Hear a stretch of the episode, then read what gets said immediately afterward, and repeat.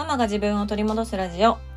このラジオでは子育て真っ最中の私が子育てを通して自分を見つめ直す方法や母親として過ごす中での気づきや学びをシェアしていきます。こんにちは、杉部です。えー、我が家はですね、今日末っ子の幼稚園の入園式がありました。で無事にね、あのー、お天気も良くって入園式が終わってよかったなと思ってるわけなんですけれども、あの、私はめちゃくちゃ疲れております。本当にね、まあ、入園式もいろいろあったので、まあ、そのことについては明日話そうかなと思ってるんですけど、とにかく4月って新学期入園入学もあるしあの書類がすごい多いんですよね。でお兄ちゃんお姉ちゃんたちは公立の地域の小学校に通ってるんですけどあのとにかく書類が多いあの書いてきてくださいっていう書類が本当に多いですね、うん、これもしかすると都会の学校だったりとか私立の学校ってなるともっともっとこうアプリだったりデータベースになってるかもしれないんですけど我が家はねまだまだ本当に紙ベースでであの手書きでね地図もあの書いたりしました。私のこの芸術的な地図見て誰が家にたどり着けるんやろってあの毎年思うんですけど。今回もねそれをね書いてやりました。はい。でまあ末っ子の入園のための書類だったり入園してからの書類だったりとかこう登録しないといけないアプリとか準備しないといけないものとかもろもろもろもろをねもういつもいつもこうもう本当にもう訳が分からへんもう私の頭のキャパはもうないって思いながらあの一個ずつ準備してたわけなんですけども少し前のエピソードでねあの今回の末っ子の保育園じゃないや幼稚園は絵本バッグ、えー靴入れコップ袋とか体操服バッグとかのサイズが全部こう指定されてる円だったんですね。で、その指定されてるサイズが市販のものよりもちょっと大きかったりとかして、あの、手作りをしないといけないっていうタイプの幼稚園だったんですよ。うん、なので、春休み前に布を買いに行きましたと。末っ子はエルサとおにぎり柄を悩んで、悩み悩んで、そしてあのおにぎり柄を選んだのでね、おにぎり柄の布をまあ何メートルか買ってきて、でそれで作るわって言ってたんですよ。で、このポッドキャストでも3月中にはあの作ってしまいたいと思いますとか言ってたんですけど、買ってきてからね、布を一度も開けることなく、あ、一回だけ開けたわ。あの、インスタで嬉しそうにリール撮ったんですよね。入園準備始めましたみたいな感じで。始めてはいたんですよ。うん。ちょこちょこ名前書いたりとか。嘘ではないんです。嘘ではない。でも、リールを取って、あの、この布で作りますみたいなリールを取って、そしてまたその布をそっと袋に戻したまま、あっという間に1ヶ月ぐらい経ってたんですよね。1ヶ月も経ってへんか。うん。あっという間に春休みが終わってました。そう。で言い訳としてはねまあ日中子供たちがいる時に布を広げたりミシンを出したりするのはまあ無理やとそんなんしてもイライラするだけやし怒るだけやってなって平日は無理やなって思ってたんですよね。でもし作るならこれはもう一発徹夜をかますしかないなと思っていて、うん、でも徹夜するにも平日にしてしまうと次の日に響くしね休みの日で、しかも次の日に予定がなくって、旦那さんの予定もなくって、ちゃんと仕事がお休みの日っていうのを選ばないといけないなと思っていたので、このね、土曜日、先週の土曜日、まあギリギリですよね。土曜日に徹夜をして、えー、幼稚園グッズをこう作ってしまったわけなんですね。うん、で私はこのポッドキャストでも、まあ、インスタとかでもそうなんですけどお母さんの自己犠牲っていうのが必ずしも子供への愛情になるとは限らないっていうのをあの声を大にして言いたいって言っているんですけど夜中ねカタカタミシンしながらいやいやもうこれめちゃくちゃ私の睡眠時間犠牲にしてますやんかと思いながら めちゃくちゃ犠牲になってますけどと思いながらあの作ってたんですねそうねあの綺麗事では済まないなと思ってます。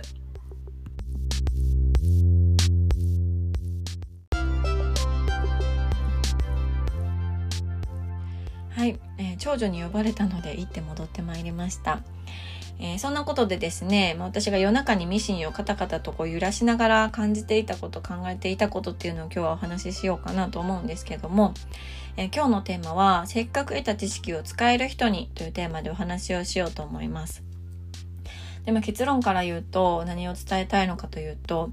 あの知っているとできるは違うということともう一つは、えー、せっかく得た知識を使える人になるためにはやっぱり習慣が大事だよっていう話なんですね。うん、で何があったかと言いますと私はですね、今小4の長男が幼稚園に入園するタイミング、幼稚園に入園する前にお友達にミシンを習ってね、ミシンがある程度使えるようになったんですね。で、絵本バッグだったり、えー、コップ袋とかスモックとか、あのお布団袋とかね、うん、あとは末っ子のあの死体だったりとか、おむつポーチとか、なんかいろんなものをこれまで作ってきたから、いや私ミシン使えますと思ってたんですよね 作り方あの知ってますと思ってたんですよ。うん。で、ずっとずっとこう入園、二人の入園があって、そして言ってる間に小学校入学があって、で、末っ子がね、ちっちゃかったから、まあ、赤ちゃんグッズとかいろいろ好きで作ったりとかしていて、で、こう、末っ子の保育園入園もあったりとかで、結構ずっとコンスタントにミシンを使うっていう機会が、あの、多かったんですけど、ただここ1、2年は、誰も入園入学しなかったっていうこともあって、ミシンをね、あの、そもそも出してくる機会がめちゃくちゃ少なかったんですね。うん。で、久しぶりに本当にもう埃かぶってるような ミシンを引っ張り出して、今回本当久しぶりにね、ミシンを使ったわけなんですけど、あまりにもそのブランクがあったせいで、あの作り方が全くわからなくなってたんですよ。うん、使い方はわかるんです。使い方は。まあまあボタン押すだけですしね。うん、でも、その作り方っていうのが全然わからなくなっていて、絵本バッグの布ってこうどこのタイミングで合わせるんやったっけとか、手持ちってのやつってどのタイミングでつけるどこにつけるんやったっけとか、うん、あとはあのなんていうのかな靴袋がすごくちょっと一癖二癖ある靴袋を作らないといけなくってマチもいるし巾着にもしないといけないけれども巾着プラス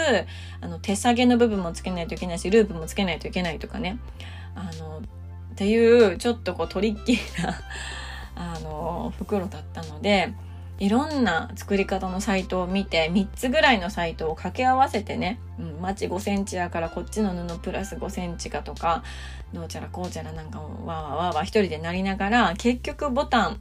えっ、ー、と、ボタンじゃない、ミシンのスイッチを押せたのが、もうね、初めてから2、3時間後だったんですよ。うん。その作り方を調べるのに2、3時間かかってしまって、結果的にね、本当にあの長い時間をかけて完成させたんですよね。で、そこで私がすごく感じたのは、私、作り方知ってるって思ってたのに、できるって思ってたのに、うん、知ってるイコールできるって思ってたのに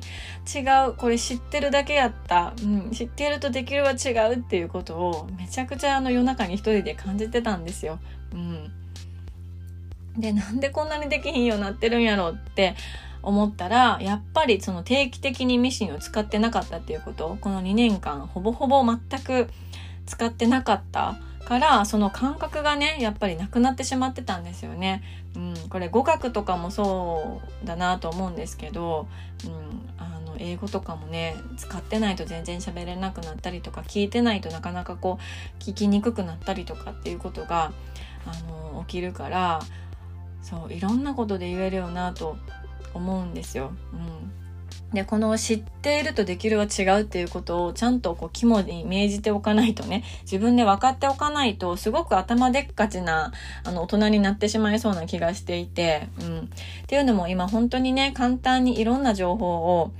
手に入れることができるじゃないですか。うん、YouTube だったりとか、まあ、このポッドキャストとかもそうだけど、ポッドキャストとかボイシーとか、いろんなメディアがあって、本当に手軽に、あの、まあ、家事をしながらとか何かをしながらとかでも情報を得られるような、すごく便利な時代、うん、ですよね。だから、私も、まあ、常に家事しながら何かしら聞いたりしてますけど、聞いてる時に、うわ、今の言葉めちゃくちゃいい言葉やったとか、ね、なんかそんな考え方があるんや、みたいな感じですごく心に刺さったり、うん、心を揺れ動かされたり、いろいろするんですけど、すぐ忘れちゃうんですよね。びっくりするほどにすぐに忘れてしまう。うん、であの私よく売りラジのあっちゃんのね YouTube 大学を見てるんですけどあのあっちゃんの YouTube 大学とかあとさらためさんっていう YouTube チャンネルとかって本を読まなくてもその本を要約して話してくれてたりとか要約プラスそのあっちゃんだったらあっちゃんのさらためさんだったらさらためさんの考えを載せてあのね話されているものが多くって本をね読まなくても読んだあのつもりになれるようなものすごくクオリティの高い情報量の多いあのチャンネルとかもね今もうわんさかあるわけですよね。しかも無料で、うん、だからその時は本当にほーって思うんだけど忘れてしまっていて、うん、でもその時間を使ってね見たり聞いたりしている自分っていうのはあのいるわけだから知ってるつもりになっている、うん、ことが多いなって思うんですよ。うん。知ってるつもりになっているしかも知っているイコールできるになってしまっているこの頭でっかち状態っ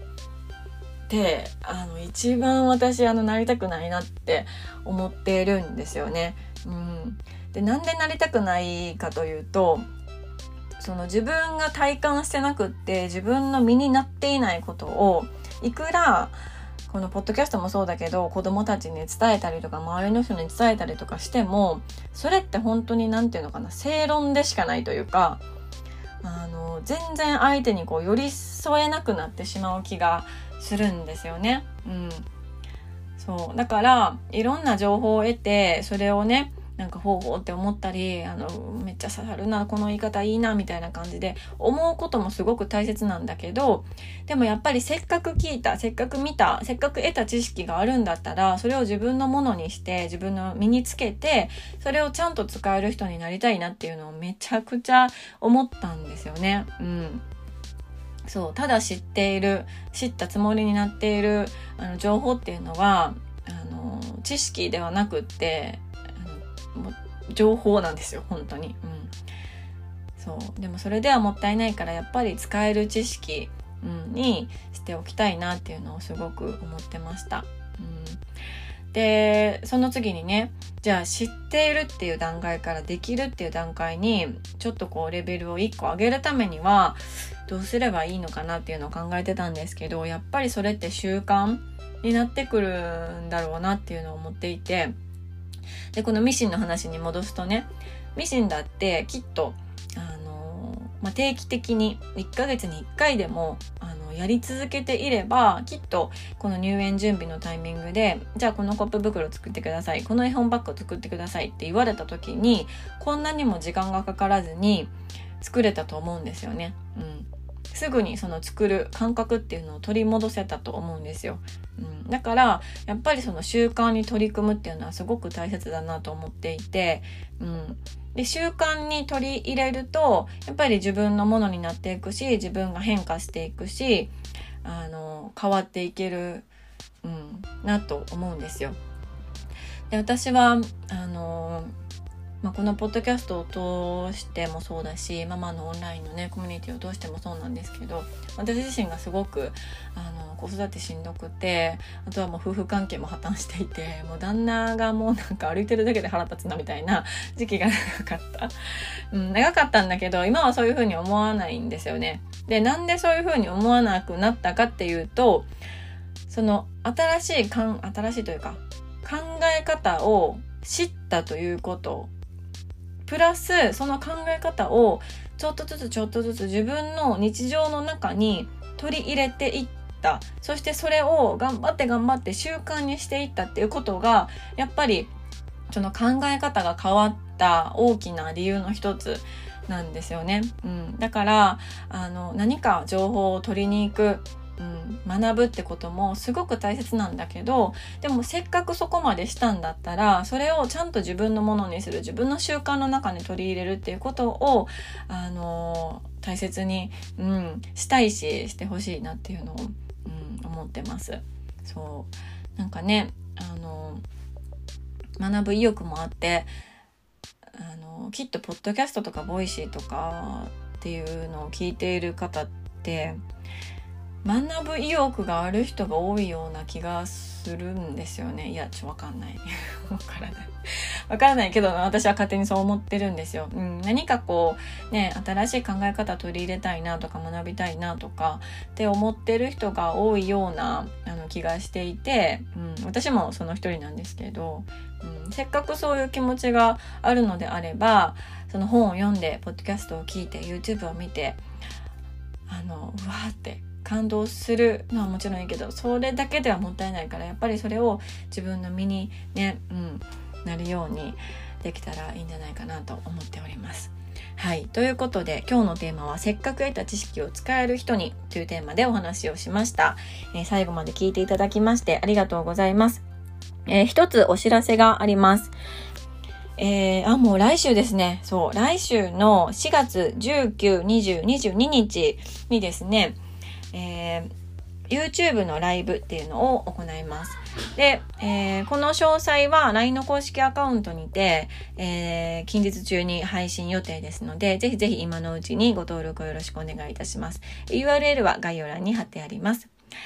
えー、では、今日も素敵な一日になることを願っております。